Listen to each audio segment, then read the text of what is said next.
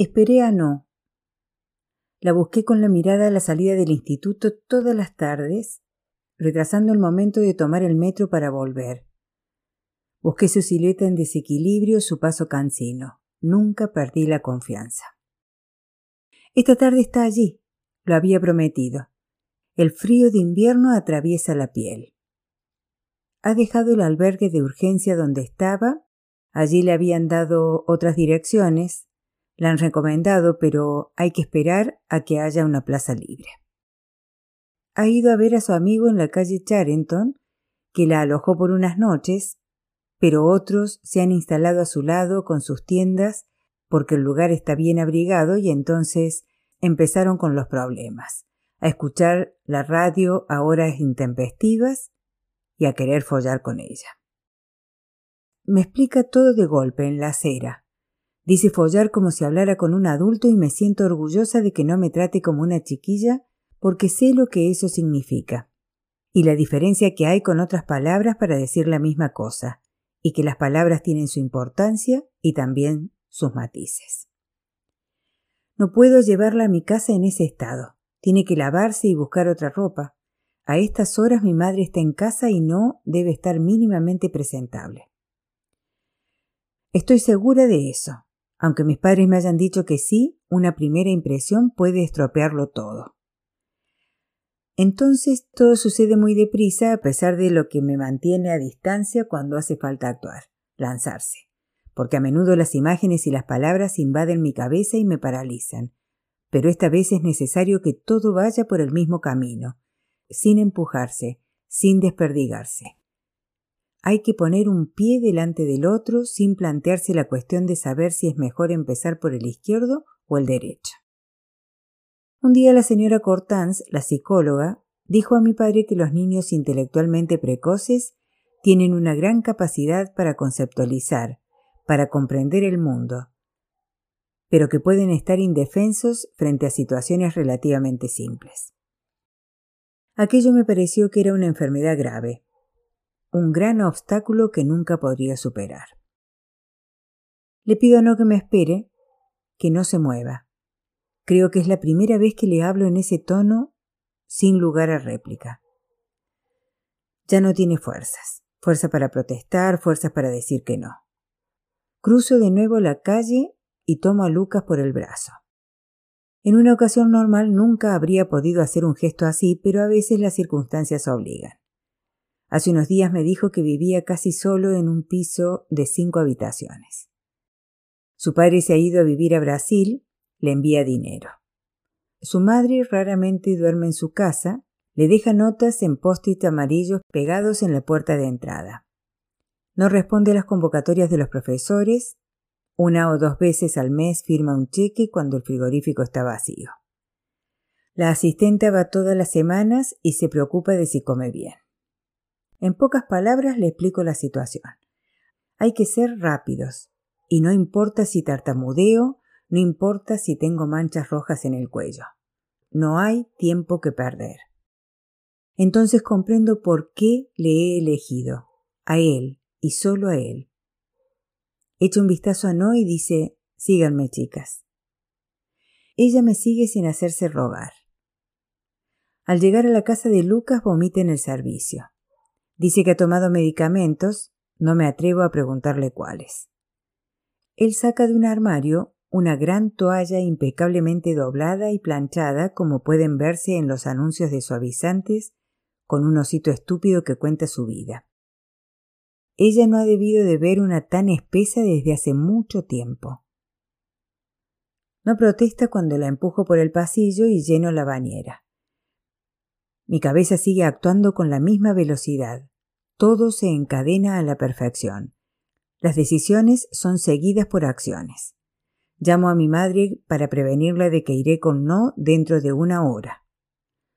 Cuelgo antes de escuchar su respuesta por si ha cambiado de opinión. Le pido a Lucas si me puede buscar algo entre las cosas de su madre, algo que le vaya bien a no. Enciende un cigarrillo, pone cara de gángster y hace un gesto que quiere decir yo me encargo. El baño está listo. Ayudo a no desnudarse Respiro por la boca para no sentir el olor. La miro entrar en el agua caliente. Tiene un cuerpo de chico. Las caderas estrechas, los brazos delgados, los senos minúsculos, su pelo flota como algas oscuras. Se adivinan las costillas en la espalda y bajo el pecho. Con el calor del baño, sus mejillas ganan color. Su piel es tan fina que pueden verse las venas. Me quedo con ella porque tengo miedo de que se hunda. Tomo un guante para lavarle los hombros, el cuello, las piernas, los pies, con mucho jabón. Le pido que se levante, que vuelva a sentarse, que me dé un pie, luego el otro. Obedece sin decir nada. Le tiendo el guante para lo que queda y me vuelvo. Le escucho levantarse una vez más y después vuelve a meterse en el agua. Le doy la gran toalla, se apoya en mí para salir. En el agua, mezcladas con residuos de jabón, flotan miles de partículas de grasa. Lucas ha preparado la ropa sobre su cama. Se ha eclipsado y mira la tele. Ayudo a No a vestirse y vuelvo al cuarto de baño para limpiar la bañera con don limpio frescor pino. Tenemos el mismo en casa. Da un brillo excepcional, casi como el de la etiqueta. Los vaqueros y el jersey le sientan perfectamente. Me pregunto cómo una mujer tan menuda ha dado a luz algo tan grande como él. Nos propone beber algo. No se atreve a mirar a no. Le agradezco su ayuda. Es hora de irse. No sé lo que se ha tomado ella. Está allí sin estar. Tampoco protesta cuando le digo que vamos a mi casa, que mis padres están de acuerdo y que nos esperan. Me mira durante unos segundos como si necesitara todo ese tiempo para que la información llegue a su cerebro y después me sigue. Mientras esperamos el ascensor se vuelve hacia Lucas para darle las gracias y él dice vuelvan cuando quieran. En la calle arrastro la maleta de no. Las ruedas ya no funcionan. Hace un ruido del demonio y no me importa nada. Caminamos hasta mi edificio. En el hall la miro una vez. El rosado de sus mejillas ha desaparecido. Aún tiene el pelo mojado. Llamo la puerta antes de abrir. Sé que puedo perderla. Mi padre y mi madre salieron de la cocina para recibirnos. Hice las presentaciones, tenía los dedos del pie completamente contraídos en mis zapatos. Mi padre dudó un poco, hizo un ademán de tenderle la mano y después se acercó a darle dos besos. No hizo un gesto de rechazo. Intentaba sonreír, pero se veía perfectamente que era complicado. Cenamos los cuatro. Mi madre había preparado calabacines gratinados y por primera vez desde hacía mucho tiempo no estaba en pijama. Se había puesto el jersey a rayas multicolores y su pantalón negro. No hicieron preguntas. Se comportaron como si aquello fuera la cosa más natural del mundo. Mi madre se quedó con nosotros hasta el final de la comida. Por primera vez desde hacía mucho tiempo me pareció que ella estaba de verdad allí, que su presencia no era una simple figuración, estaba allí por completo. Hablamos de cualquier cosa. Mi padre mencionó su próximo viaje de trabajo a China y nos contó un programa que había visto sobre el desarrollo de Shanghái. A No no le interesaba seguramente nada de nada, ni Shanghái, ni el perro de la portera que se pasa el día desenterrando huesos imaginarios en el terraplén del patio, ni la factura de la luz, pero eso no importaba. Lo importante es que se sintiese a gusto, que no tuviese la sensación de ser observada. Y por una vez me pareció que funcionaba como en las comidas de familias que se ven en los anuncios de platos preparados, en los que la conversación se encadena sin notas falsas, sin tiempos muertos. Siempre hay alguien para añadir algo en el momento justo. Nadie tiene aspecto cansado ni preocupado. No hay silencio. No, debe de pesar unos 40 kilos, tiene 18 años y aparenta apenas 15. Sus manos tiemblan cuando se lleva el vaso a la boca sus uñas están roídas hasta la carne. El pelo le cae sobre los ojos, sus gestos son torpes. Hace esfuerzo para seguir en pie, para seguir sentada, para seguir simplemente. ¿Cuánto tiempo hace que no cena en un piso, sin prisa, sin tener que dejar sitio al siguiente? ¿Cuánto tiempo hace que no se ha colocado sobre las rodillas una servilleta de tela y comido verdura fresca? Eso es lo que cuenta. Lo demás puede esperar. Después de cenar, mi padre desplegó el sofá cama del despacho, fue a buscar sábanas y una gruesa manta en el armario de la entrada. Pasó una última vez ante nosotras. Se dirigió a No para decirle que su cama estaba lista. Ella le dio las gracias mirando al suelo. Yo sé que a veces es mejor quedarse así, en el interior de uno mismo, encerrado. Basta una mirada para vacilar. Basta con que se tienda la mano para darse cuenta de lo frágil y vulnerable que es uno, y entonces todo se derrumba, como una torre de cerillas. No hubo interrogatorio ni desconfianza, ni duda, ni marchas atrás. Me siento orgullosa de mis padres. No han tenido miedo, han hecho lo que debían. No se acostó.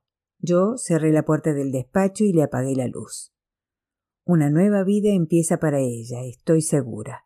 Una vida con refugio. Y yo estaré allí siempre, a su lado. No quiero que nunca más se sienta sola. Quiero que se sienta conmigo. Ella sigue en su habitación, la puerta cerrada. Mi madre le ha prestado alguna ropa, mi padre ha despejado el despacho para que pueda tener espacio. Solo sale en mi presencia y duerme prácticamente todo el día. Deja las cortinas abiertas, se tiende completamente vestida sobre las sábanas, los brazos estirados, las palmas abiertas. Llamo suavemente la puerta y entro en puntillas. La descubro en esa posición extraña y cada vez pienso en la bella durmiente, inmóvil dentro de su urna de cristal, dormida durante cien años, su vestido azul, sin una arruga, extendido sobre el lecho, el pelo liso rodeándole el rostro.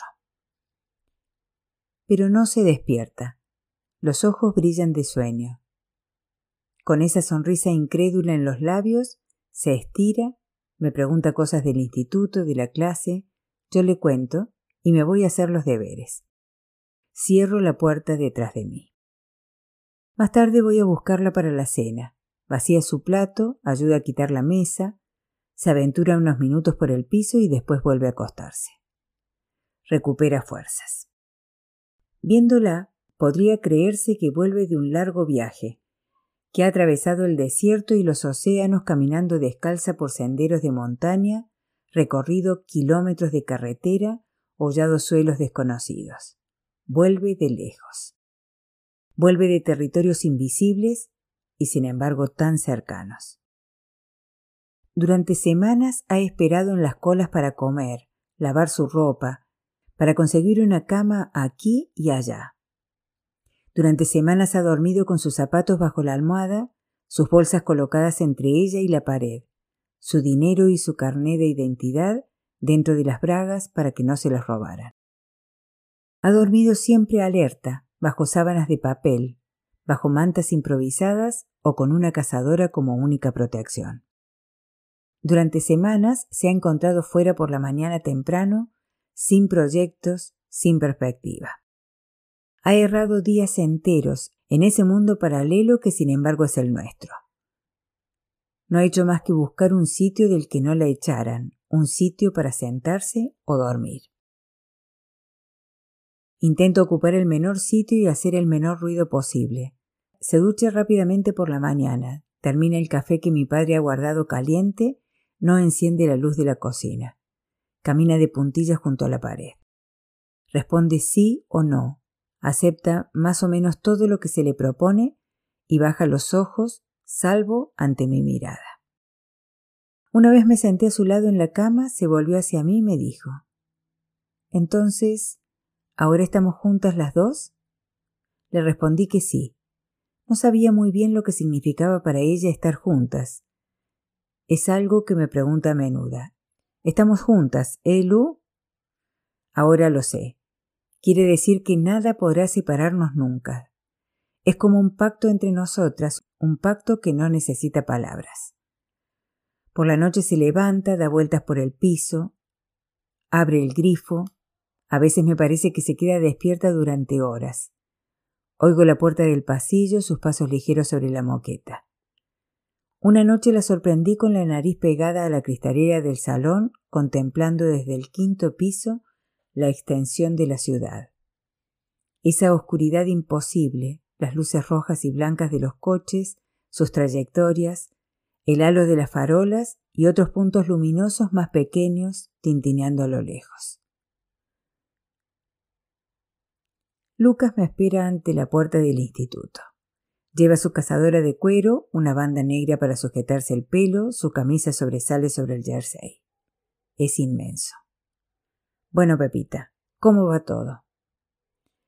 No sale mucho de su habitación, pero creo que se va a quedar. ¿Y tus padres? Están de acuerdo. Va a recuperarse un poco y después podrá buscar trabajo cuando se encuentre mejor. Se dice por ahí que la gente que está en la calle está rota. Al cabo de un tiempo ya no puede vivir normalmente. Me da igual lo que digan. Lo sé, pero... El problema son los peros, precisamente, pero con los peros no se hace nunca nada, dice Lu. Eres pequeñita y muy grande, Pepita, y tienes razón. Entramos en la clase de mates.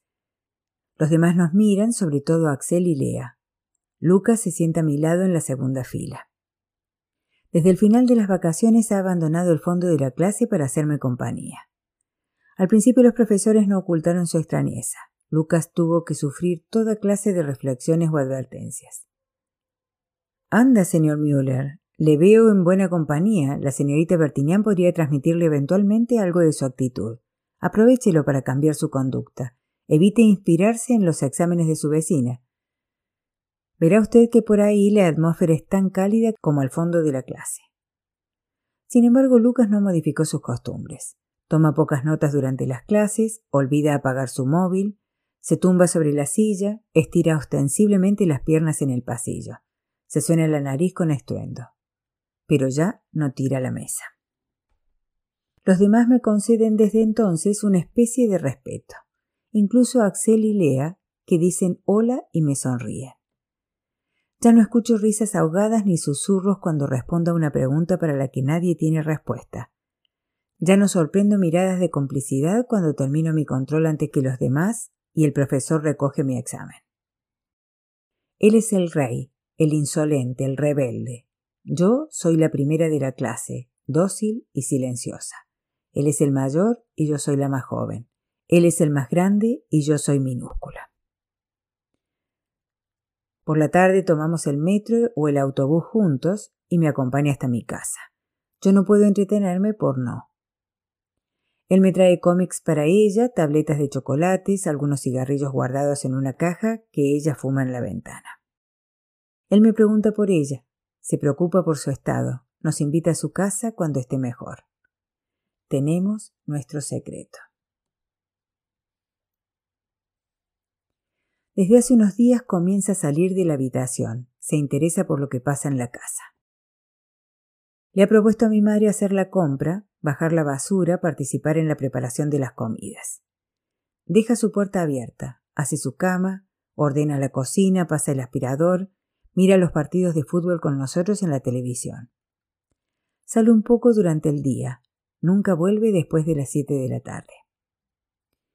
Cuando vuelvo del instituto sale a mi encuentro. Se tumba en la moqueta mientras hago los deberes, ojea una revista o un cómic, o se queda allí, los ojos completamente abiertos, extendida bajo el ficticio cielo de mi habitación, salpicado de estrellas fosforescentes. Observo su pecho elevarse al ritmo de su respiración. Intento leer en su cara el camino de sus pensamientos, pero nada se hace visible. Nunca. A la mesa observa cómo como, me doy cuenta de que se esfuerza por no cometer inconveniencias. No pone los codos en la mesa, se mantiene recta, busca aprobación en mi mirada. Estoy segura de que nunca le han enseñado cómo había que tomar el tenedor o el cuchillo, que no hay que mojar con el pan, cortar la ensalada y todo eso. Y sin embargo, yo no soy un modelo a imitar, aunque mi abuela quiere enseñarme buenas maneras cuando voy a su casa en vacaciones. El otro día le conté a No la famosa historia que me sucedió con mi tía Yvonne, que es la hermana de mi abuela y que se casó con el hijo de un auténtico duque y todo. Mi abuela me había llevado a tomar el té allí. Durante tres días me había dado un montón de recomendaciones. Me había comprado un vestido horrible para la ocasión. En el coche me había dado sus últimos consejos y seguidamente aparcamos ante la hermosa casa. Yvonne había hecho ella misma magdalenas y tejas de almendra. Yo tomaba el té con el menique estirado. Aquello no parecía gustar a mi abuela, pero yo estaba sentada como ella me había enseñado, con la punta de mi trasero sobre el canapé de terciopelo, las piernas juntas pero no cruzadas, y sin embargo era bastante difícil comer pasteles con la taza y el plato en la mano sin tirar migas sobre la alfombra. En un momento dado quise hacer un pequeño comentario, como dice mi abuela. No era tan fácil tomar la palabra en un ambiente tan solemne, pero me lancé. Quería decir, tía Ivonne está delicioso. Pero no sé lo que pasó, algo así como un cortocircuito en el cerebro, tomé mucho aire y dije con calma y vocalizando bien. Tía Ivonne está asqueroso. Se rió muchísimo cuando se lo conté. Quería saber si me habían echado la bronca, pero tía Ivonne comprendió que había un problema de conexión o que debía de ser la emoción. Simplemente soltó una risita como un estornudo. Es como si no hubiese estado siempre allí. Vemos cómo recupera fuerzas día tras día. Vemos cambiar su rostro y su forma de andar. La vemos levantar la cabeza, mantenerse recta, posar la mirada. La oímos reír delante de la tele y tararear en la cocina canciones que ponen en la radio. No está en casa.